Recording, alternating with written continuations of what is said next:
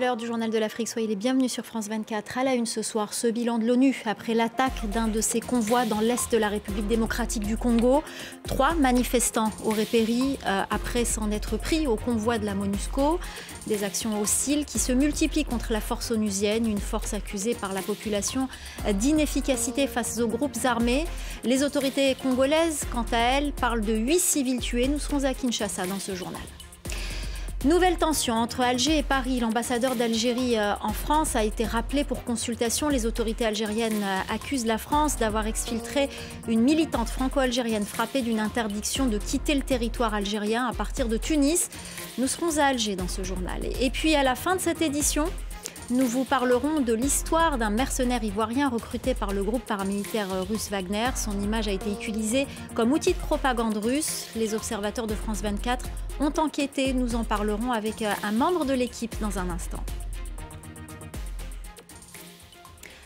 Trois manifestants auraient été tués alors euh, qu'ils s'en prenaient à un convoi de la MONUSCO, la force de maintien de la paix de l'ONU dans euh, l'est de la République démocratique du Congo. Ces actions hostiles se multiplient. La population de l'Est du pays, victime de nombreuses violences, accuse la force onusienne d'inefficacité face aux groupes armés, principalement le M23 qui avance autour de la ville de Goma. La correspondance à Kinshasa de Pascal Moulegua avec les images de Justin Kaboum. Pour l'instant, il est difficile de savoir qui a réellement ouvert le feu sur des civils, même si la société civile charge sans détour les casques bleus. Ce que l'on sait est que les convois de la MONUSCO revenant de la cité de Kiwanja sous contrôle des rebelles du M23 a été stoppé par des habitants et des déplacés de Kanyaruchinya au nord de la ville de Goma. Des habitants qui auparavant avaient barricadé la route avec de grosses pierres ont immobilisé les cortèges avant de dérober les vivres selon la mission onusienne.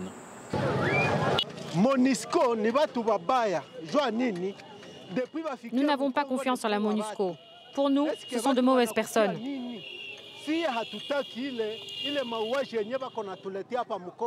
20 ans après, la guerre est toujours là. Ils ne font absolument rien. Nous souffrons. Nous demandons au gouvernement de les chasser. La MONUSCO est la force régionale. Nous-mêmes, nous allons nous prendre en charge.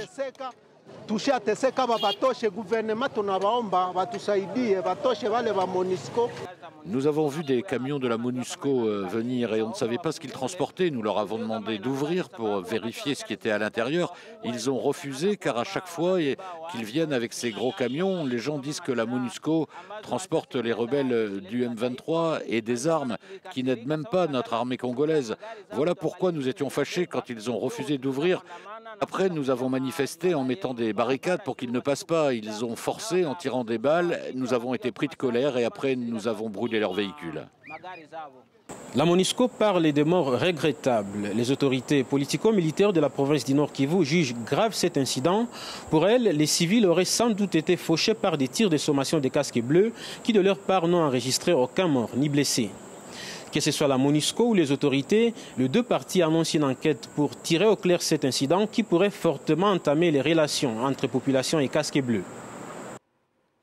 Et puis sachez également concernant le massacre de Kichiché dans l'est de la RDC que l'ONU, dans un nouveau rapport, évoque un bilan de 171 civils tués. Le premier bilan de l'ONU faisait état euh, d'au moins 131 morts. La société civile congolaise a quant à elle toujours évoqué un bilan plus lourd.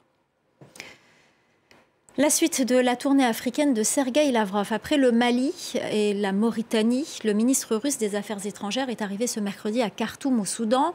Au programme de cette visite de deux jours, une rencontre avec son homologue soudanais nommé par la junte à la tête du pays.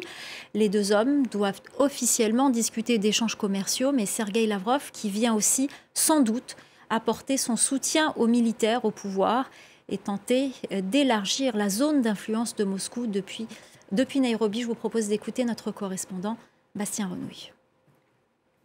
La visite de Sergei Lavrov à Khartoum a lieu en même temps que celle de six envoyés américains et européens chargés de rencontrer les responsables de la junte au pouvoir depuis le coup d'État d'octobre 2021 et chargés aussi de rencontrer les représentants des partis politiques civils. Leur objectif, c'est de pousser euh, pour la mise en place des accords qui devraient entraîner la création d'une démocratie au Soudan, euh, démocratie à laquelle sont conditionnées les aides au développement qui représentent des milliards de dollars.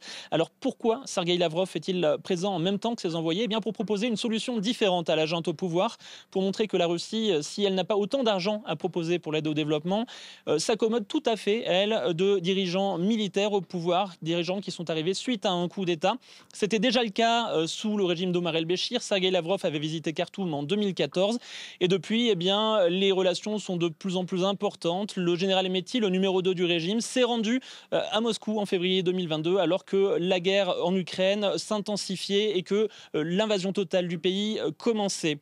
Pourquoi le Soudan revêt-il une importance particulière euh, pour la Russie? Eh bien, elle cherche de nouveaux alliés, notamment en Afrique, et elle est déjà bien implantée au Soudan, puisque le groupe de mercenaires Wagner euh, protège les mines d'or si importantes pour le pays, et qu'elle a récemment négocié la création d'une base navale en mer Rouge, une base navale qui permet de contrer l'influence occidentale. Pour rappel, notamment, les États-Unis et la France sont présents euh, à proximité de la mer Rouge, à Djibouti, où elles ont toutes les deux des bases militaires. Nouvel épisode de tension entre Alger et Paris. L'Algérie a rappelé pour consultation son ambassadeur en France. Les autorités algériennes accusent des diplomates d'avoir euh, procédé à l'exfiltration clandestine et illégale, euh, selon eux, d'Amira Bouraoui, une militante franco-algérienne frappée d'une interdiction de sortie du territoire national. Les précisions à Alger de Faisal Metaoui. Le président Abdelmajid Tebboune a ordonné le rappel de l'ambassadeur pour consultation et du ministère des Affaires étrangères durant l'après-midi, exprimé aussi dans une note à l'ambassade de France à Alger la ferme condamnation par l'Algérie de la violation de la souveraineté nationale par les personnels diplomatiques, consulaires et de sécurité, je cite la note, relevant de l'État français qui ont participé à une opération clandestine et illégale d'exfiltration du ressortissant algérien dont la présence physique sur le territoire national est prescrite par la justice algérienne parce qu'il se trouve que Amira Bouraoui, qui est une militante d'opposition franco-algérienne, faisait l'objet d'une interdiction de sortie du territoire national en vertu d'une décision de justice et la militante, selon la presse, serait rentrée illégalement en Tunisie euh, le vendredi euh, passé, le vendredi donc 3 euh, février avec son passeport français. Elle devait être extradée vers l'Algérie le lundi 6 février dans la soirée, mais les services consulaires français ont intervenu pour empêcher l'extradition et faciliter le départ de Mme Bouraoui vers Lyon. L'ONG américaine Human Rights Watch a également intervenu avec l'aide des avocats et selon la presse toujours, Mme Bouraoui a été mise, a été mise sous protection des autorités françaises, donc euh, pour faciliter son départ euh, vers euh, la France. D'où cette protestation de l'Algérie. Aujourd'hui, même la presse gouvernementale, comme le journal Al-Mujahid, a qualifié cette décision des autorités françaises de geste inamical de la part de la France et même le ministère des Affaires étrangères dans sa note note que ce développement va causer un grand dommage aux relations algéro-françaises. Et puis sachez également que Human Rights Watch et Amnesty International a dénoncé dans un communiqué la dissolution de la LDDH, la Ligue algérienne pour la défense des droits de l'homme, par les autorités algériennes. Cette organisation indépendante active depuis 38 ans. Les deux ONG appellent les autorités algériennes à mettre fin à leur répression générale des organisations indépendantes de la société civile. Fin de citation. On en vient à cette affaire révélée grâce à une enquête de la rédaction des Observateurs de France 24. Elle concerne un mercenaire ivoirien mis en avant dernièrement par la propagande du groupe paramilitaire Wagner de Yupougon, quartier euh, d'Abidjan, où il était euh, chauffeur de bus aux prisons russes et au front ukrainien. Cette enquête retrace son parcours. Lise Kinman, euh, vous êtes de la rédaction des Observateurs. Merci beaucoup d'être avec nous sur, sur ce plateau. Euh, donc, euh, cette enquête est partie d'une vidéo dans laquelle ce jeune Ivoirien apparaissait aux côtés du patron de Wagner.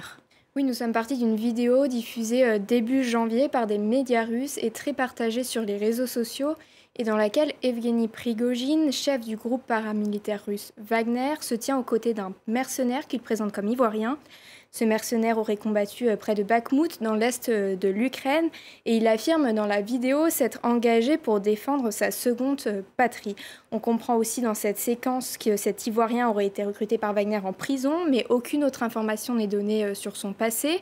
En revanche, quelques jours plus tard, Evgeny Prigogine s'est à nouveau exprimé cette fois via le service presse de sa société Concorde sur ce mercenaire qu'il euh, désigne par le prénom euh, Aboya. Il écrit alors à son sujet C'est un type formidable, tout le monde le traite avec respect, je pense qu'il fera un grand président de la Côte d'Ivoire. Alors aux observateurs, nous avons voulu comprendre comment un Ivoirien euh, avait pu se retrouver à combattre en Ukraine. Pour cela, nous avons utilisé des publications partagées sur les réseaux sociaux. Nous nous sommes entretenus avec cinq membres, cinq de ses proches qui l'ont connu à différentes euh, périodes de sa vie. Et tout ça nous a permis de l'identifier et de retracer son parcours, même si nous avons décidé de ne pas publier son nom pour protéger sa vie privée et sa famille. Et alors, que pouvez-vous nous dire sur le, son parcours de ce, ce jeune Ivoirien? Bah, ce qu'on sait, c'est que cet Ivoirien avait d'abord fait sa vie à Yopougon, une commune d'Abidjan en Côte d'Ivoire. Il avait travaillé comme chauffeur de taxi puis de bus. C'est ce que montrent plusieurs photos euh, publiées sur sa page Facebook. On sait aussi qu'en 2014 ou en 2015, il contracte un prêt bancaire pour partir en Russie. Ceux qui le connaissent euh, expliquent qu'il voulait, je cite, se chercher, voir d'autres horizons et trouver mieux ailleurs. De nombreuses photos le montrent alors euh, à Moscou, où il pose par exemple sur la place rouge. Il y aurait d'abord travaillé comme chauffeur de taxi, mais d'après un proche qu'il a connu à ce moment-là, il se serait aussi lancé dans le trafic de drogue et c'est ce qui l'aurait mené en prison. Il a donc été arrêté en août 2017. Il apparaît à ce moment-là dans une vidéo publiée par la police de Moscou, dans laquelle on apprend que 100 grammes de marijuana auraient été retrouvés lors de sa fouille. Il aurait donc été condamné, aurait purgé sa peine dans une colonie pénitentiaire à 600 km euh, à l'est de Moscou. Et c'est là qu'il aurait été euh, recruté par Wagner dans la nuit du 20 au 21 euh, septembre. Mais de nombreuses incertitudes persistent. On ne sait rien, par exemple, du contrat qu'il aurait signé avec Wagner, ni de la récompense qui lui aurait été promise.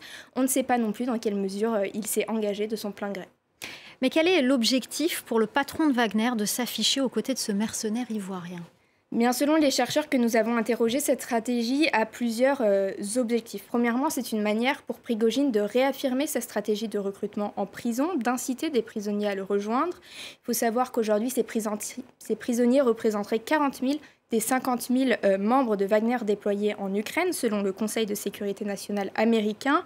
Ensuite, c'est une façon de montrer que la Russie n'est pas isolée, qu'elle dispose euh, d'alliés et puis ce n'est probablement pas un hasard si Prigogine a choisi un mercenaire ivoirien. La propagande de Wagner cherche assez clairement à toucher la population euh, africaine. C'est ce que montre ce dessin euh, animé de propagande attribué au groupe paramilitaire dans lequel on voit des membres de Wagner apporter leur soutien à des soldats maliens, burkinabés et ivoiriens qui combattent les troupes françaises. Et parmi ces soldats africains, on retrouverait justement notre mercenaire arborant le drapeau de la Côte d'Ivoire et ce même euh, prénom Aboya. En fait, dans cette vidéo notamment, le groupe Wagner présente la Côte d'Ivoire comme l'une de leurs prochaines cibles et la mise en avant de cet Ivoirien pourrait donc être un moyen de mettre la pression sur les autorités euh, ivoiriennes. Merci beaucoup euh, Lise Kinman euh, pour toutes ces précisions et cette enquête évidemment est à retrouver sur le site de France 24 rubrique Les observateurs. Merci à vous de nous avoir suivis, restez avec nous, l'info continue sur France 24.